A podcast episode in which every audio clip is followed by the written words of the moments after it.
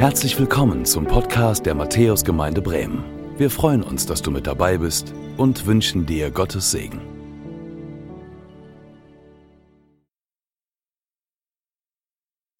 Willkommen zur Online-Predigt heute aus der Matthäusgemeinde in Bremen-Hurting. Ich freue mich, dass du mit dabei bist. Wir befinden uns am Ende der Allianz Gebetswoche. Heute ist der Abschluss dieser besonderen Woche. Und Allianz Gebetswoche heißt, es treffen sich Christen zum Gebet. Sie machen sich eins im Gebet, weil sie glauben, dass ihr Gebet bei Gott und in dieser Welt etwas bewirkt. Ich meine, wie krass ist das denn? Wie krass ist denn das, wenn unterschiedlichste Menschen aus unterschiedlichsten Gemeinden, Richtungen, Herkünften zusammenkommen und sagen, wir machen uns eins im Gebet? Ich meine, wie krass ist das denn, wenn circa 300.000 Christen in unserem Land an über 1000 Orten zum Gebet zusammenkommen, weil sie glauben, Gebet macht den Unterschied in dieser Zeit. So war das 2020. 300.000 Christen an über 1000 Orten. Okay, jetzt sind wir in der Corona-Zeit. Manches ist schwieriger gewesen in der Allianz Gebetswoche 2021 und doch kamen wir auch zum Gebet zusammen, auch in dieser Allianz Gebetswoche. Mir ist das irgendwann mal so bewusst geworden, was für ein besonderes historisches Ereignis die evangelische Allianz doch ist. 1846 kommen in London 129 verschiedene Gruppierungen evangelische Allianzen zusammen aus ganz unterschiedlichsten Richtungen und sagen, wir wollen uns zusammenschließen. Wir wollen uns eins machen. Und dann begann diese Allianzbewegung sich weiterzutragen hinein in diese Welt. Und sie stellten sich um ein Wort, das die Mitte für sie war, die Bibel. Sie sagten, wir haben unterschiedliche Vorstellungen zu manchen Themen. Wir verstehen vielleicht auch nicht alles, was die Bibel sagt, 100 Prozent gleich. Aber wir schauen auf Jesus Christus. Und wenn wir zusammenkommen in der evangelischen Allianz, dann ist dieses Buch, das Bibelbuch, die Mitte in, unserem, in unserer Gemeinschaft. In den vergangenen 175 Jahren kamen Christen jedes Jahr, quasi jedes Jahr zusammen. Müsst ihr euch mal vorstellen. 175 Jahre lang zusammen, um sich eins zu machen im Gebet, um ihre Anliegen Gott zu sagen. Mittlerweile gibt es so rund 600 Millionen Allianzchristen weltweit. Und immer wieder versuchen sie einander zu ermutigen, zu stärken, auch im Blick auf das Jesuszeugnis in dieser Welt. Und ich bin überzeugt davon, unser Jesuszeugnis braucht diese Welt. Dein Jesuszeugnis, dein Zeugnis für Jesus, dem du nachfolgst als Christ, braucht deine Umgebung, brauchen deine Freunde, braucht deine Familie, braucht diese Welt. Und wenn die Christen zusammenkommen in der evangelischen Allianz, dann haben sie eines begriffen. Sie sagen, Gebet ist Gottes Power Tool, ist Gottes Kraftpaket. Wenn wir gemeinsam beten, ist dieses Kraftwerk Gottes sogar noch viel stärker und viel größer, als wenn ich alleine bete, in meinen eigenen vier Wänden. Und weißt du was? Ich bin stolz darauf, dass die Matthäusgemeinde Teil dieser weltweiten Allianzbewegung ist und dass ich dazugehören darf. Das macht mich stolz. Aber machen wir uns nichts vor, diese Einheit unter uns Christen ist gefährdet. Einheit ist eigentlich immer gefährdet. Die Einheit in der Gemeinde ist gefährdet. Die Einheit in der Kirche in der Gesellschaft ist gefährdet. Ich meine, wir brauchen doch nur die Nachrichten einzuschalten und dann sehen wir, wie Einheit auf wackeligen Füßen steht. In unserem Land, in unserer Stadt, da müssen wir auch nicht erst nach Amerika gucken. Das ist doch überall so. Das ist auch bei uns so. Einheit ist gefährdet, auch in der Beziehung zwischen Mann und Frau, in der Ehe zum Beispiel, in der Familie, in Freundschaften. Ich bin überzeugt davon, sich eins zu machen, ist eine der größten Herausforderungen unserer Zeit. Obwohl Gott doch in seinem Wort sagt, wir sollen eins sein als Kinder Gottes. Wir sollen eins sein als Nachfolger Jesu. Johannes 17, ihr sollt eins sein, wie ich mit dem Vater eins bin, hat Jesus einmal gesagt. Wisst ihr, Individualismus zu leben, das ist leicht. Einheit praktisch werden zu lassen, das ist eine echte, das ist eine echte Nummer.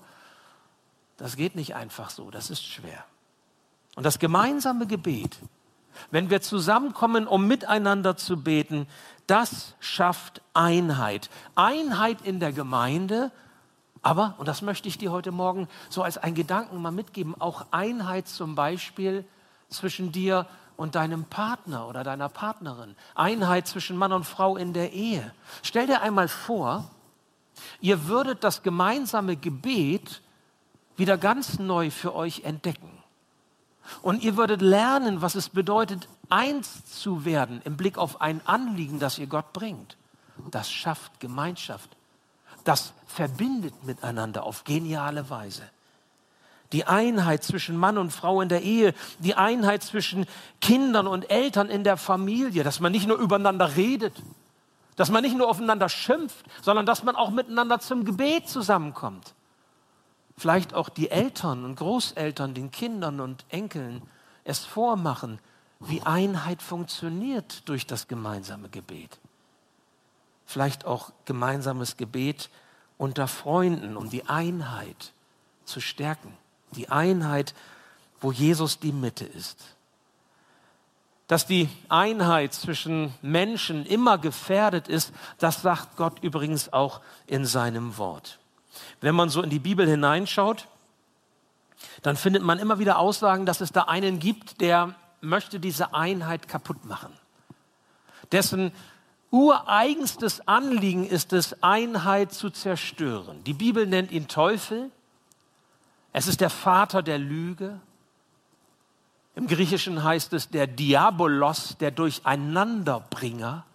Und ich meine, was ist Streit und Meinungsverschiedenheiten, die zu Trennung führen, was anderes, als dass da einer ist, der etwas durcheinander wirft und Einheit zerstört.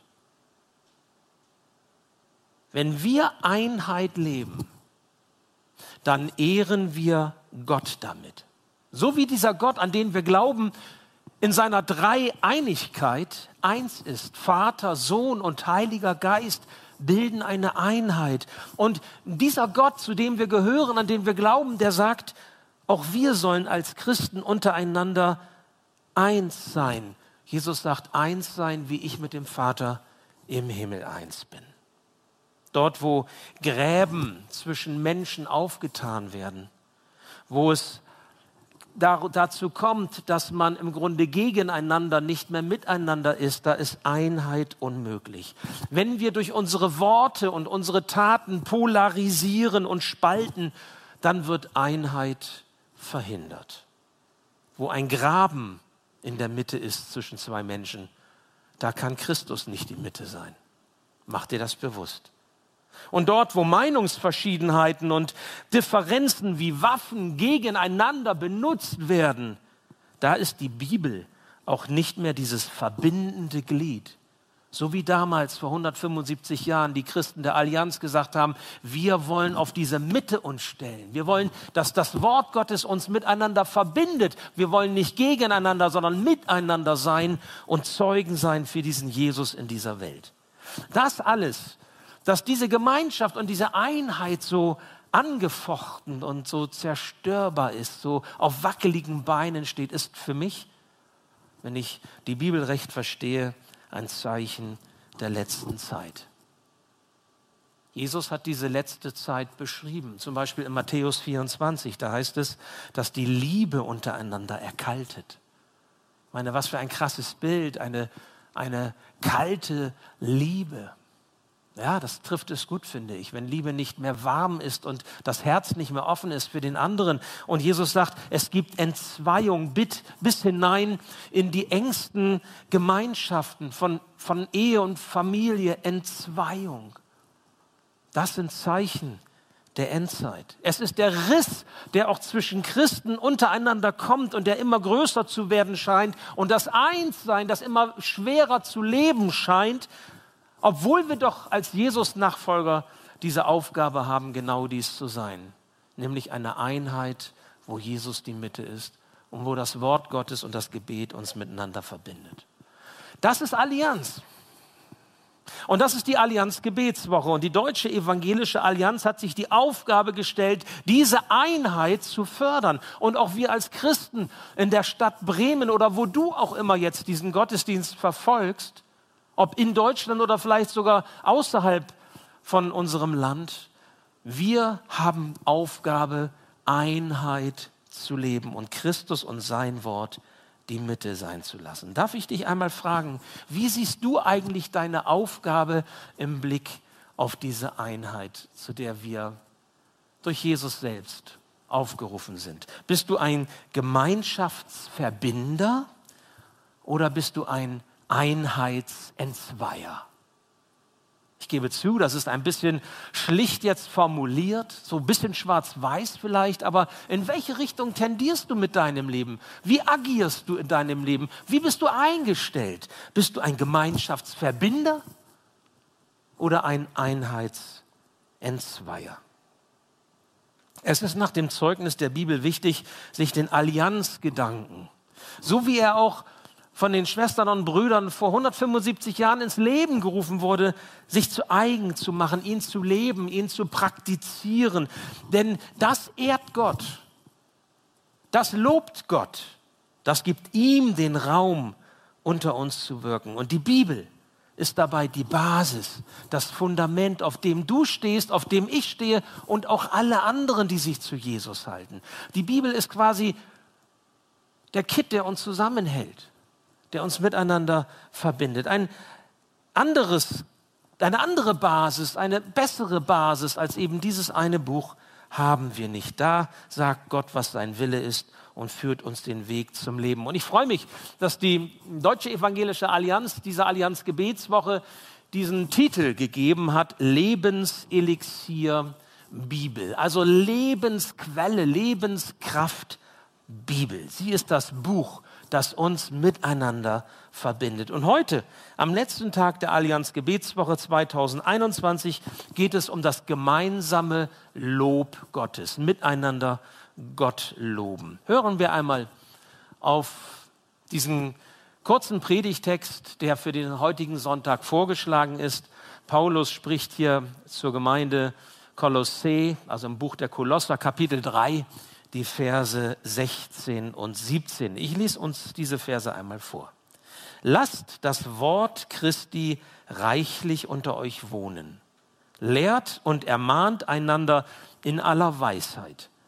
Mit Psalmen, Lobgesängen und geistlichen Liedern singt Gott dankbar in euren Herzen. Und alles, was ihr tut, mit Worten oder mit Werken, das tut alles im Namen des Herrn Jesus und dankt Gott, dem Vater, durch ihn. Ich bete noch. Ja, lieber Herr, ich bitte dich so sehr, sprich du in unser Leben hinein. Herr, wenn wir gesagt haben, dass die Bibel das Fundament ist, das uns miteinander verbindet und das Gebet, das unsere Einheit stärkt, so möchte ich dich darum bitten, dass du selbst derjenige bist, der uns zu dieser Mitte zieht und dass du in unsere Ohren, in unsere Köpfe, in unsere Herzen heute das hineinsprichst, was für uns dran ist, was wir brauchen, um mit dir diesen Weg zu gehen und auch miteinander.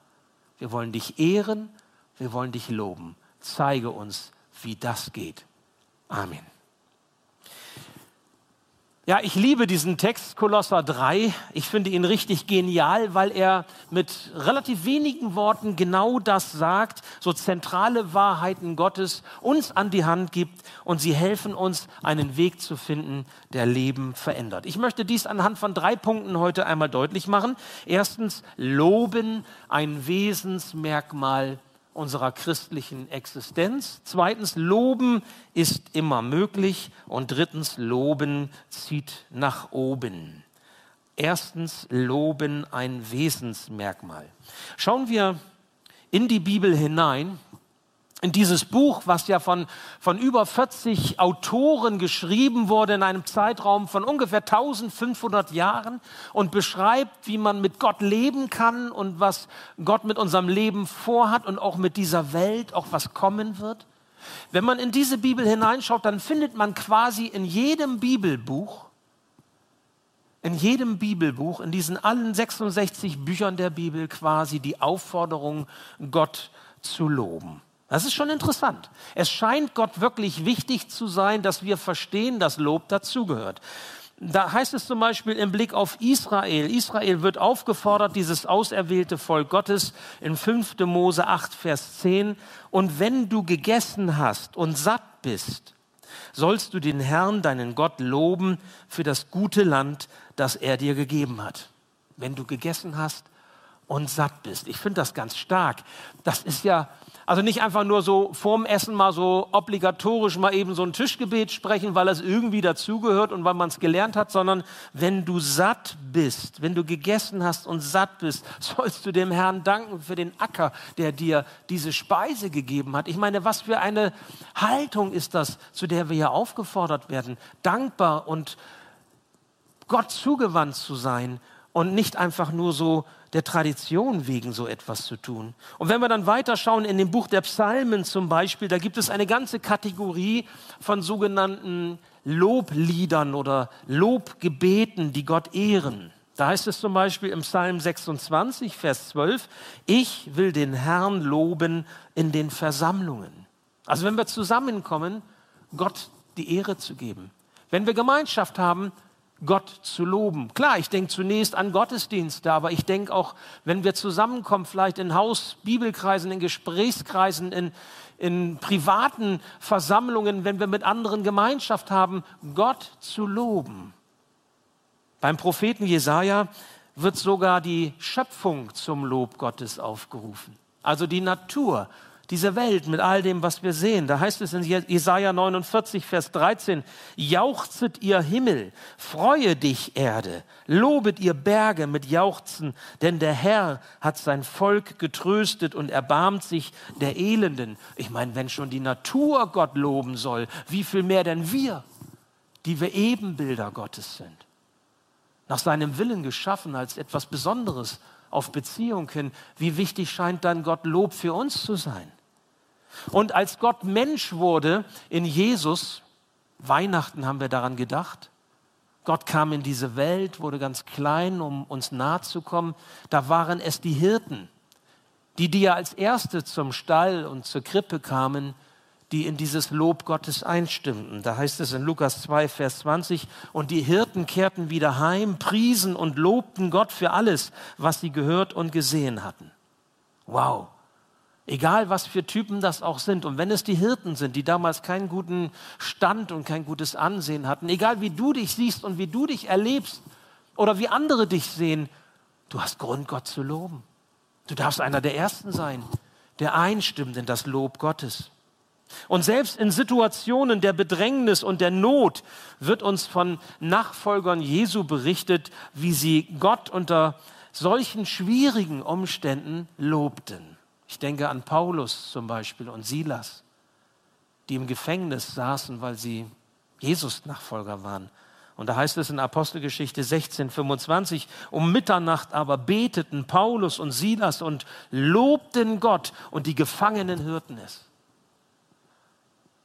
Und wenn man denn sich diese Geschichte anschaut, vielleicht macht ihr das einfach nochmal, wenn ihr Lust dazu habt, dann werdet ihr sehen, was Lob Gottes, was Gebet bewirken kann, auch mit den Mauern dieses Gefängnisses, die dann im Grunde einstürzten, weil Gebet kann den Arm Gottes bewegen. Eine große Verheißung. Und im letzten Buch der Bibel, in der Offenbarung des Johannes, Kapitel 19, Vers 5 zum Beispiel, spielt das Lob Gottes, das Gotteslob bei den Gläubigen eine große Rolle. Da heißt es, lobt unseren Gott, alle seine Knechte und die ihn fürchten, klein und groß. Wie wird das himmlische Lob einmal sein? Ich meine, wir haben ja schon richtig guten Praise. Wir haben richtig gute Lobpreismusik und werden mitgenommen, können mit einsteigen, unsere Herzen öffnen und Gott singen. Aber wie wird das wohl klingen, wenn groß und klein alle seine Knechte und alle, die Ehrfurcht vor Gott haben, dann einmal als riesen Lobpreisband zusammenkommen und Gott die Ehre geben? Das wird richtig gut, richtig, richtig gut. Es ist nicht egal, ob du Gott in deinem Leben lobst. Gott zu loben bedeutet, ihn als Herrn anzuerkennen. Das ist wichtig. Gott zu loben bedeutet, ihn als Herrn im Leben anzuerkennen. Es bedeutet zu bestätigen, dass letztlich alles an seinem Segen gelegen ist, dass wir ihn brauchen zum Leben, zum Sterben, für die Ewigkeit. Es bedeutet, dass wir uns freuen darüber, dass wir nicht einen Schritt in unserem Leben, nicht eine Sekunde, eine Minute in unserem Leben ohne ihn sein müssen, ohne seine Verheißung, ohne seine Zusagen. Gott zu loben ist ein Wesensmerkmal unserer christlichen Existenz. Dabei ist Loben immer möglich. Das ist der zweite Punkt. Loben ist immer möglich. Stimmt das eigentlich? Was würdest du sagen? Geht das? Kann man Gott immer loben? Gibt es nicht zu viel von dem in unserem Leben, was uns das Herz schwer macht, was uns bedrückt und was Lob eigentlich verhindert? Weißt du, wenn du Gott loben willst, dann solltest du es immer konkret machen. Wenn du Gott lobst, dann immer konkret im Blick auf das, was er in deinem Leben tut. Wie und wo du ihn erlebst. Darf ich dich einmal fragen, wann erlebst du Gott? Wo erlebst du Gott? Wie begegnet er dir in deinem Leben? Ich meine, vielleicht ist es eine Gebetserhörung, die du erfährst. Und das müssen ja nicht unbedingt einstürzende Mauern eines Gefängnisses sein. Vielleicht sind das kleinere Dinge im Leben, aber du weißt, hier handelt Gott. Vielleicht ist es die Bewahrung in einer schwierigen Situation und du bist so, so dankbar dafür, dass da einer ist, der dich nicht alleine lässt, der dir zur Seite steht, der dich ermutigt. Vielleicht ist es das Eingreifen im Leben eines Menschen, für den du gebetet hast, den du vielleicht sogar gesegnet hast und du erkennst, Gott ist da, Gott kann, ihm ist nichts unmöglich. Vielleicht ist es einfach auch nur die Freude über seine Gaben die alles andere als selbstverständlich sind. Weißt du, unser Lob ist glaubwürdig immer dann, wenn es ehrlich ausgesprochen ist. Wir brauchen und, und wir können Gott doch auch gar nichts vormachen. Ich meine, Gott guckt doch in unser Herz, oder? Da heißt es in 1 Samuel 16, Vers 7, ein Mensch sieht, was vor Augen ist, der Herr aber sieht das Herz an. Er schaut in unser Herz hinein. Wir dürfen so sein, wie wir sind. Und wenn wir loben, dann doch bitte aus einem ehrlichen Herzen. Ganz konkret für das, was wir mit ihm erleben, wo er eingreift, hineinwirkt in unser Leben. Unser Leben ist nicht ideal. Mein Leben ist nicht ideal. Es gibt Leiden, es gibt Scheitern, es gibt Schmerzen, es gibt Traurigkeit, es gibt Schuld, es gibt Versagen, vielleicht gibt es auch Krankheit und es gibt so manchen Schicksalsschlag, den wir irgendwie wegstecken müssen, manchmal nicht wissen wie. Und dann ist da auch noch Corona. Corona mit all den Einschränkungen, die uns mehr und mehr zu schaffen machen und auch für manchen von uns die Grenze des Erträglichen erreicht haben. Das alles weiß ich. Da sieht doch mein Leben nicht anders aus als deins, als euer Leben. Gott weiß es auch, davon bin ich überzeugt. Und dennoch fordert er uns auf, ihn zu loben. Ja, wie macht man das denn? Wie kann das denn gehen? Der Weg dorthin lässt sich leichter finden, wenn wir einen zweiten Begriff dazu nehmen zu dem Wort loben, nämlich den Begriff Dankbarkeit. Dankbarkeit. Die Altvorderen haben diesen Satz geprägt, Danken schützt vor Wanken. Danken schützt vor Wanken. Ich möchte dir aus meinem Leben kurz etwas erzählen. Ich habe mir in den vergangenen Jahren etwas angeeignet, woran ich mich selbst aber immer wieder erinnern muss. Ich möchte dich da mal mit reinnehmen. bringt mich irgendetwas aus der Ruhe im Alltag? Macht irgendetwas mein Herz schwer? Gibt es irgendwelche Sorgen, die ich nicht einfach so abschütteln kann? Merke ich, dass es Angst in mir gibt? Dann schaue ich ganz bewusst auf das, wofür ich trotz allem dankbar sein möchte. Ich habe mir das richtig einüben müssen.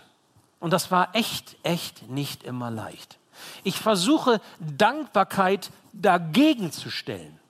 Und zwar ganz konkret und ganz bewusst. Dankbarkeit dagegen zu stellen. Manchmal muss ich genauer hinschauen, weil mir die Sorgen den Blick versperren. Und wenn du wissen willst, wie man sich richtig gut sorgt, ja, dann kannst du mich fragen. Ich bin Talent im Blick auf Sorgen machen. Ein Naturtalent. Ich kann das richtig gut.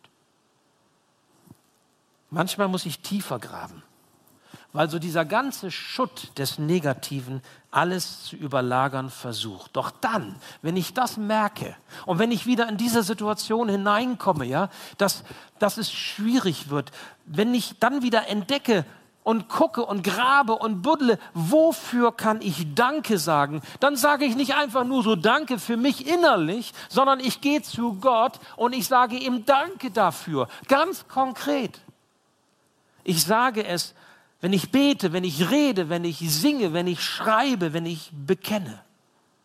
Ganz konkret.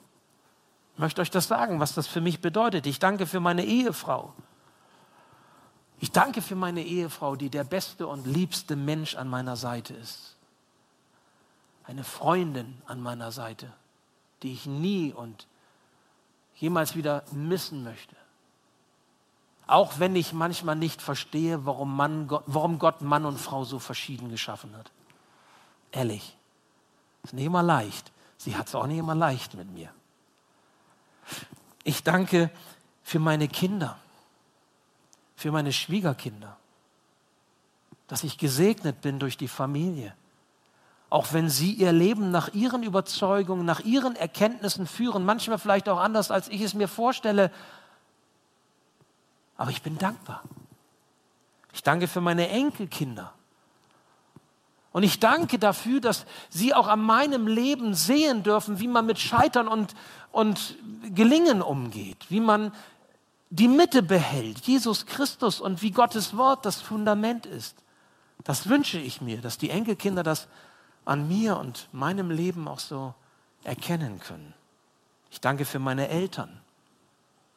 Mein Vater lebt schon nicht mehr, aber ich bin dankbar für meine Eltern, weil nur durch sie bin ich das, was ich geworden bin und darf das sein, was ich jetzt bin. Ich danke für mein Auskommen. Ich danke für das Dach über meinem Kopf. Und ich danke sogar für das warme Wasser, was aus meiner Dusche kommt. Und als ich das heute im, im 9.30 Uhr Gottesdienst äh, sagte, da schrieb mir dann auch gleich jemand zurück, oh, jetzt weiß ich Bescheid, du bist ein Warmduscher. Und habe ich geschrieben, weißt du was? Ich mache aber auch noch was anderes morgens. So à la Kneipp, fünf Minuten eiskaltes Wasser, Gesichtsdusche. So lange, bis es weh tut. Das ist wirklich gut, wenn du irgendwie Angst vor Erkältung oder Infektion hast. Das ist eine ganz tolle Sache, kannst du mal ausprobieren, bis es schmerzt. Also ich habe durchaus beides, aber ich bin, ich oute mich, ich bin ein Warmduscher. Aber ich danke für, ich stehe unter der Dusche, ihr Lieben, und ich danke Gott dafür, dass ich warm duschen kann. Ja, ja. Ich danke für die Gemeinde, ich danke für die Freunde, ich danke für das Alltägliche, das nicht selbstverständlich ist. Ich danke für den Sonnenschein, für den Regen, ich danke für die medizinische Versorgung in dem Land, in dem ich leben darf. Ich danke für die Demokratie unserer Gesellschaft. Ja, und ich danke für die Freiheit, meinen Glauben ausüben zu dürfen, wie es mir wichtig ist. Ja, und ganz besonders danke ich Gott für sein Wort, das ich lesen darf wo er mir mitteilt, was ihm wichtig ist für mein Leben. Und je länger, desto mehr freue ich mich darüber, dass ich mit diesem Buch, mit, diesem, mit dieser Offenbarung Gottes unterwegs sein kann. Was siehst du für Gründe, Gott dankbar zu sein? Was ist das bei dir in deinem Leben? Das dritte zum Schluss. Loben zieht nach oben. Wir haben diesen anderen Spruch der Altvorderen gehört, Danken schützt vor Wanken und nun den zweiten Teil, Loben zieht nach oben. Mit einem dankbaren Herzen Gott zu loben, bringt uns in seine Nähe, bringt uns mit Gott zusammen. Und wenn wir gemeinsam Gott danken und loben, dann ist seine Gegenwart noch viel stärker, als wenn wir es alleine nur für uns tun miteinander Gott loben. So lautet das Thema der Allianz Gebetswoche. Ich weiß ja nicht, was christliche Gemeinschaft dir bedeutet. Sie hat ja einen Wert. Christliche Gemeinschaft ist etwas ganz Besonderes. Viele von euch merken das jetzt gerade bei der Corona-Zeit. Ich meine, wie viele sagen, ich möchte endlich wieder Gemeinschaft haben. Ich möchte endlich wieder zusammenkommen können, auch in der Gemeinde. Ich möchte mich austauschen können. Ich möchte mal in den Arm genommen werden können. Ich möchte mal Nähe wagen können. Gott selbst hat doch der Gemeinschaft in seinem Namen seine Gegenwart verheißen. Da heißt es Matthäus 18, Vers 20, wo zwei oder drei in meinem Namen versammelt sind, da bin ich mitten unter ihnen, sagt Jesus. Mitten unter ihnen. Ich meine, was für eine starke Zusage ist das? Das gilt auch uns hier heute in unserem Online-Gottesdienst. Jesus ist da, mitten unter uns. Du kannst ihm begegnen. Du kannst sein Reden in dein Leben hinein hören, wenn du offen bist dafür. Das gilt auch bei einer Online-Übertragung. Weil wir in seinem Namen zusammenkommen, weil wir ihn in die Mitte stellen. Weil das Gebet uns verbindet, das Lob Gottes uns miteinander verbindet. Wir stehen auf diesem Fundament seines Wortes. Ja, wir dürfen im Moment wegen der Corona-Krise in unseren Kirchen nicht zusammenkommen, wie wir es gerne tun würden. Und das ist wirklich übel. Ich freue mich schon riesig darauf, wenn diese Krise überwunden sein wird und wir wieder Gemeinschaft im vollen Sinne erleben können. Ich kann das kaum erwarten. Es ist irgendwie, es fühlt sich immer noch nicht gut an, obwohl wir schon so lange hier miteinander online unterwegs sind und ich denke auch wirklich es gut machen, aber es fühlt sich noch nicht wirklich gut an, weil nichts kann diese leibhaftige Gemeinschaft ersetzen, die wir erleben können. Aber wir müssen uns noch gedulden. Wir können hier in der Kirche nicht aus vollem Munde miteinander singen. Wir können auch die Loblieder nicht aus vollem Munde miteinander hier in einem Raum singen. Das geht nicht. Vorsingen ja, aber mehr eben nicht. Und ich fühlte mich erinnert an dieses Wort des Paulus, was wir gehört haben, Kolosser 3, wo Paulus sagt, singt Gott dankbar in euren Herzen. Singt ihm dankbar in euren Herzen und dankt Gott dem Vater. Es gibt ein Singen des Herzens, das die Ohren nicht hören. Du kannst Gott loben und deine Ohren und die Ohren eines anderen hören das vielleicht nicht, weil du in deinem Herzen singst. Und dazu möchte ich dich ermutigen. Es geht um dein Herz. Lerne neu, was Dankbarkeit in deinem Leben bedeutet. Danke konkret, lobe konkret und nicht in dich hinein, sondern Gott ist der Adressat. Und wenn du unter der Dusche stehst, ob du am Warm- oder ein Kaltduscher bist, dann danke Gott dafür, dass das möglich ist und du Wasser hast. Lerne neu, was Dankbarkeit bedeutet. Übe dich darin, Gott mit einem lobenden Herzen zu begegnen. Denn Danken schützt vor Wanken und Loben zieht nach oben. Und Gott, dein Vater im Himmel, freut sich darüber, wenn du ihn in dieser Weise als Herrn in deinem Leben anerkennst. Wenn du mit ihm verbunden bleibst, in guten wie in schlechten Zeiten. Vor Corona, in Corona, mit Corona und auch nach Corona. Er steht zu dir. Egal, was in deinem Leben so los ist, darf ich dich bitten, steh du doch auch zu ihm. Er ist für dich da. Danke ihm doch auch und lobe ihm. Auch wenn er dein Leben manchmal herausfordert. Er ist für dich da und du wirst seinen Segen erfahren, wenn du in dieser Weise mit ihm unterwegs bist. Ich bete noch. Ja, lieber Herr Jesus, darum möchte ich dich bitten, dass wir das eine Wort und das, den einen Gedanken mitnehmen können, den du uns wichtig machst, den wir verstehen. Danke, Herr, dass du unser Leben so reich beschenkst. Es gibt so vieles, wofür wir dankbar sein können, trotz allem und in allem, auch wenn das Leben manchmal uns hart zusetzt. Wir haben Grund zu dieser Dankbarkeit. Und ich möchte dich bitten, ich möchte weiterhin diesen Weg gehen und ermutige mich und auch jeden anderen, diesen Dank und dieses Lob konkret werden zu lassen, damit wir deine Nähe erfahren, damit unsere Herzen für dich geöffnet sind. Danke, dass du eins sein schenkst im Loben und auch im Beten in dieser Gemeinde und darüber hinaus. Und bitte, Herr, halte du uns an deiner Hand. Führe du uns auch durch die tiefen Täler des Lebens und lass uns erfahren, dass du es gut mit uns meinst und dass du dein Wort, deine Verheißungen, das, was du in, in der Bibel geschrieben hast, auch ganz praktisch in unserem Leben erfüllst. Darum bitte ich dich. Und so danke ich dir nun auch für diesen Gottesdienst. Amen. Danke fürs Zuhören. Wir hoffen, dass du heute inspiriert und ermutigt wurdest durch Gottes lebendiges Wort. Unser Gebet ist, dass es viel Frucht bringt. Weitere Infos findest du unter www.matthäus.net.